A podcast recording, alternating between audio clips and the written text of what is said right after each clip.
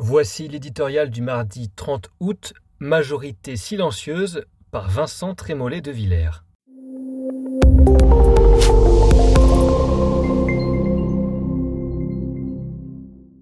Pendant que des militants tentent de saturer l'espace médiatique de débats navrants sur la virilité du barbecue après avoir défendu la pertinence de la notion d'homme en sein, une colère de moins en moins sourde traverse le corps social.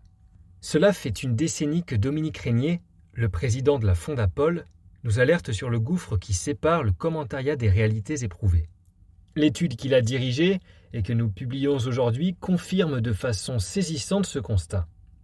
Une très large part de la population s'élève contre un certain nombre de dérives, mais nos représentants, qu'ils soient médiatiques ou politiques, continuent d'abandonner cette protestation au Rassemblement national. Laïcité, sécurité, bon sens sont laissés en jachère par des esprits trop occupés par des bêtises sophistiquées des luttes intersectionnelles. Ils ouvrent ainsi une autoroute à Marine Le Pen, dont ils dénonceront demain la facilité avec laquelle elle roule vers le pouvoir. Prenons le thème aujourd'hui central de l'immigration. Il préoccupe fortement deux tiers des électeurs au point qu'un Français sur deux y voit une menace existentielle. Gérald Darmanin, d'atermoiement en revirement, a décidé de se mettre au diapason de l'opinion commune, de dire enfin ce que tout le monde sait depuis longtemps, la surdélinquance étrangère est un fait statistique.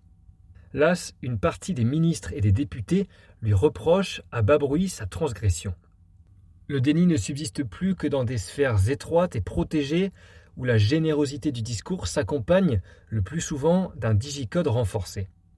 Il serait temps pour Emmanuel Macron de tourner le dos à cette caste satisfaire la majorité silencieuse plutôt que ménager quelques-uns des anciens socialistes qui l'ont rejoint ne serait pas un mauvais calcul.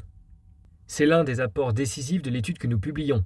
Si le chef de l'État doit se décider à gouverner à droite, ce n'est pas seulement parce que la composition de l'Assemblée l'exige, mais surtout parce que ceux qui l'ont élu le souhaitent.